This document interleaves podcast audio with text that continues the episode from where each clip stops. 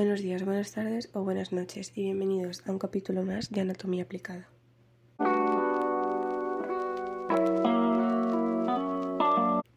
En el podcast de hoy vamos a hablar sobre la blefaroplastia. ¿Sabías que los párpados caídos pueden llegar a ser un problema físico y que pueden llegar a interferir en la visión o que el ojo izquierdo en la gran mayoría de personas es ligeramente más pequeño que el derecho? Hoy vamos a hablar de todo esto.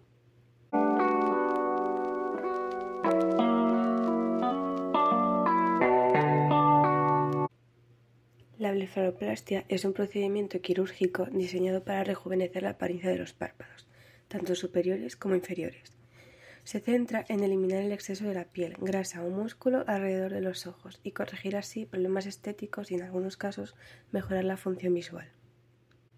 Algunas de las razones más comunes para realizar esta operación son la pérdida de elasticidad cutánea y reducir la elasticidad de la piel en los párpados que resultan en arrugas y pliegues, el exceso de piel en párpados superiores, como la acumulación de piel suelta en los párpados superiores que puede afectar a la visión y dar una apariencia cansada, las bolsas de grasa en párpados inferiores, que contribuyen a una apariencia envejecida, una mejora estética general desde una apariencia más juvenil y fresca al abordar signos evidentes de envejecimiento en la zona ocular, la corrección de problemas visuales, en casos donde el exceso de piel en los párpados superiores afecta a la visión periférica, pues esta operación puede tener beneficios funcionales. Y últimamente la autoestima y confianza, una búsqueda de mejorar la autoestima y confianza al abordar preocupaciones estéticas relacionadas con los ojos.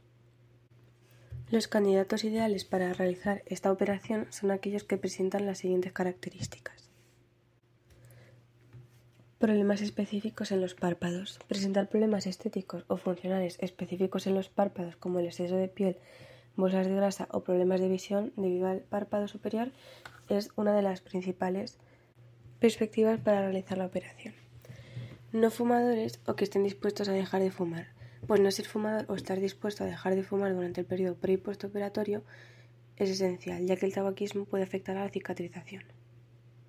La estabilidad del peso, pues mantener un peso estable es esencial, ya que las fluctuaciones significativas del peso pueden afectar a los resultados a largo plazo un compromiso con el proceso de recuperación y es esencial estar dispuesto a seguir las instrucciones postoperatorias y comprometerse con el proceso de recuperación. Una buena salud ocular donde no hayan problemas que puedan aumentar el riesgo y dar más complicaciones. Tener una edad y un estado emocional, aunque la edad no es un factor determinante, los candidatos suelen ser adultos que han experimentado cambios significativos en la zona de los ojos. Además, estar en un estado emocional estable es importante. Y finalmente, una consulta con un cirujano plástico certificado. Haber tenido una consulta completa con un cirujano quien evaluará la idoneidad del paciente y discutirá las opciones y expectativas. Es fundamental que cualquier persona interesada en la, interesada en la operación se someta a una evaluación completa con un profesional médico calificado para determinar la idoneidad individual y abordar cualquier pregunta o inquietud específica. El proceso quirúrgico de la operación implica varios pasos específicos. Una consulta preoperatoria donde el paciente se reúne con su cirujano, se discuten las expectativas y se evalúa la salud general y se planifica la cirugía. La anestesia, donde se administra anestesia local con sedación intravenosa o anestesia general, dependiendo de la extensión de la cirugía y las preferencias del paciente. En tercer lugar están las incisiones, donde el cirujano realiza incisiones cuidadosas siguiendo las líneas naturales de los párpados superiores e inferiores para minimizar las cicatrices visibles. En cuarto lugar, la eliminación de exceso de piel y grasa. En los párpados superiores se elimina el exceso de piel y en algunos casos también se puede extraer grasa. En los párpados inferiores se aborda el exceso de grasa y piel o se redistribuye la grasa para corregir las bolsas. En quinto lugar, un ajuste muscular y tejido. Si es necesario, el cirujano ajusta los músculos y otros tejidos para mejorar la forma y función de los párpados. En sexto lugar, el cierre de incisiones. Se cierran las incisiones con suturas finas y en algunos casos se pueden utilizar adhesivos de tejido. En séptimo lugar, la recuperación inmediata. El paciente es monitoreado de cerca en la sala de recuperación inmediata. Se aplican compresas frías y se administran medicamentos para el dolor según sea necesario. Finalmente, la alta hospitalaria o ambulatoria. dependiendo del alcance de la cirugía y la preferencia del paciente. La operación puede realizarse de manera ambulatoria o requerir una breve estadía hospitalaria. La recuperación postoperatoria de la blefaroplastia implica ciertos cuidados y un periodo de tiempo para garantizar una cicatrización adecuada. Los primeros días se aplicarán compresas frías para reducir la hinchazón y posiblemente se administrarán medicamentos para el dolor. Es posible que se, se sienta cierta incomodidad y se recomiende descanso. En las primeras semanas aparecen la hinchazón y los hematomas.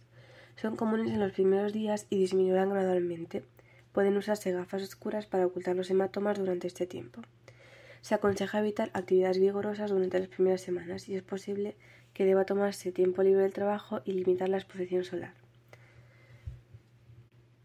Para el cuidado de las incisiones se proporcionan instrucciones para limpiar y cuidarlas. Puede ser necesario aplicar pomadas recomendadas por el cirujano. Además, se debe evitar frotar los ojos para proteger las incisiones.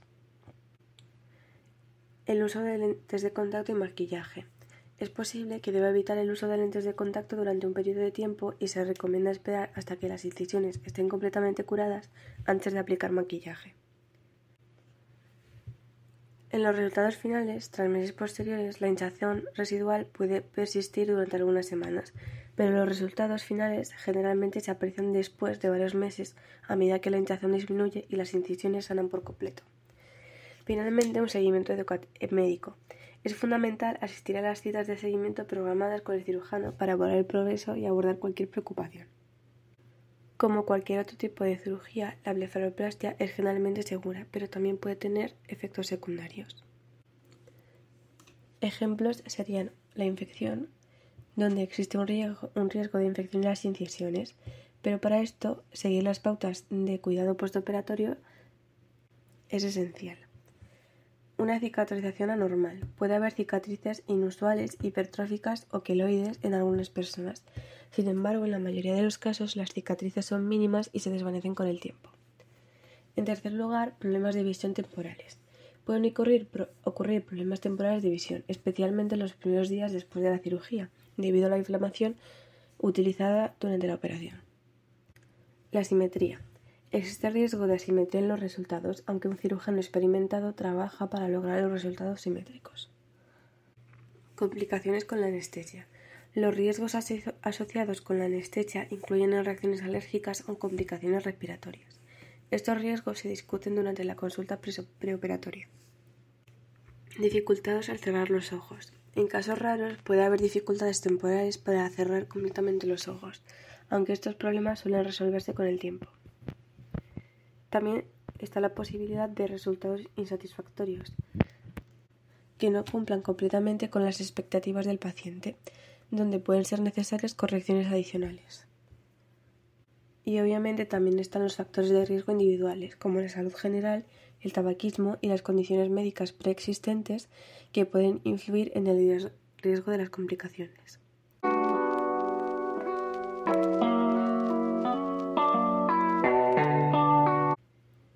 Conclusión, la blefaroplastia es un procedimiento cosmético efectivo para rejuvenecer la apariencia de los ojos, reduciendo el exceso de piel y bolsas, aunque generalmente segura, implica consideraciones y riesgos que deben discutirse con un cirujano plástico certificado, Resultados notables pueden mejorar la autoestima, pero es esencial tener expectativas realistas y seguir cuidadosamente las indicaciones postoperatorias para una recuperación exitosa.